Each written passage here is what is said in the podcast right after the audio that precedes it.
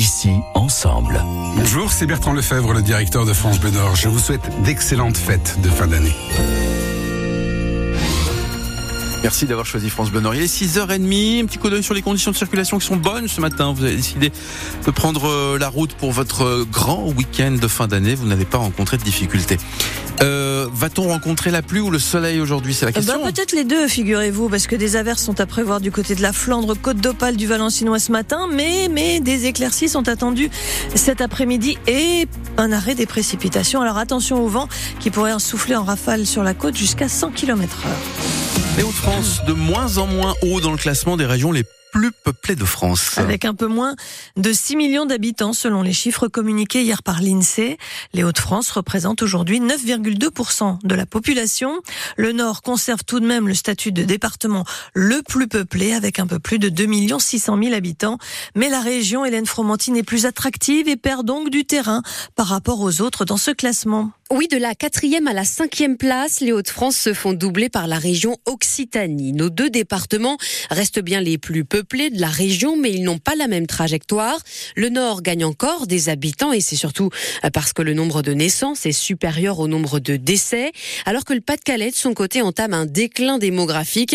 11 000 habitants en moins entre 2015 et 2021. Il y a en tout cas un problème d'attractivité d'après l'Institut de la statistique, car dans le Nord comme dans le Pas-de-Calais, il y a plus d'habitants à avoir quitté les lieux qu'à s'y être installés.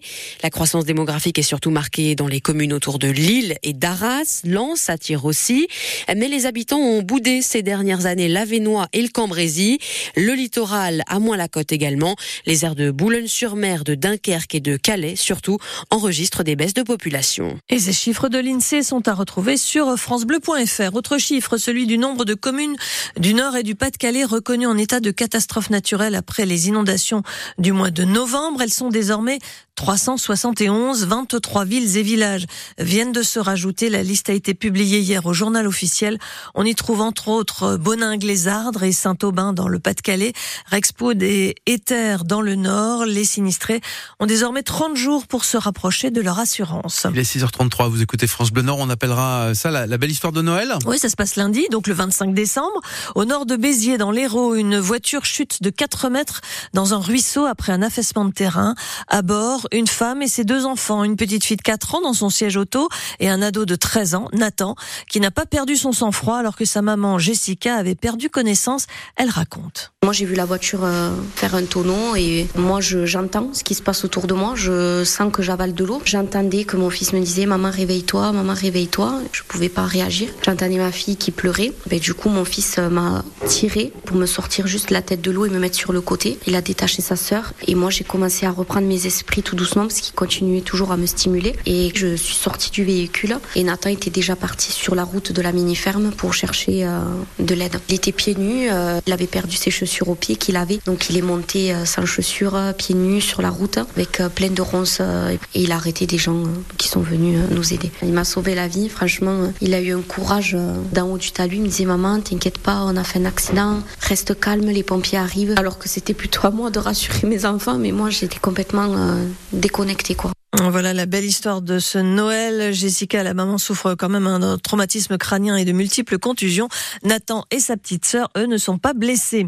Deux plongeurs qui pratiquaient l'apnée ont été secourus hier à l'entrée du port de Dunkerque. Ils étaient en difficulté. C'est un témoin à terre qui a alerté les secours. L'un des deux plongeurs a été rapidement localisé. L'autre l'a été grâce à l'intervention d'un hélicoptère de la douane qui était en mission dans le secteur. Les deux apnéistes ont été ramenés à bon port, sains et saufs.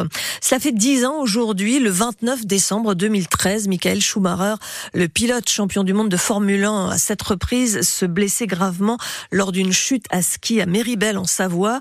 Même si l'on sait peu de choses sur son état de santé, il souffre aujourd'hui de très lourdes séquelles, privé notamment de la parole. Il ne communiquerait plus qu'en clignant les yeux. On reparle de Redouane Faïd, le braqueur multirécidiviste récemment condamné à 14 ans de réclusion pour son, son évasion de prison en hélicoptère. Eh bien, il est détention jusqu'en 2060 et aujourd'hui il est incarcéré à Vendin-le-Vieil dans le Pas-de-Calais. Il y réclame un allègement de ses conditions d'accès au, au parloir. Actuellement, il ne peut voir ses proches qu'à travers une vitre et communique avec eux via un téléphone.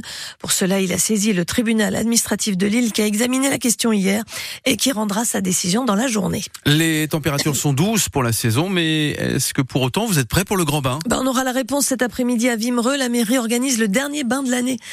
si ça ah. vous tente, dans le bassin de quai, les baigneurs les plus courageux ont rendez-vous à 14h30 devant le poste de secours des maîtres nageurs sauveteurs.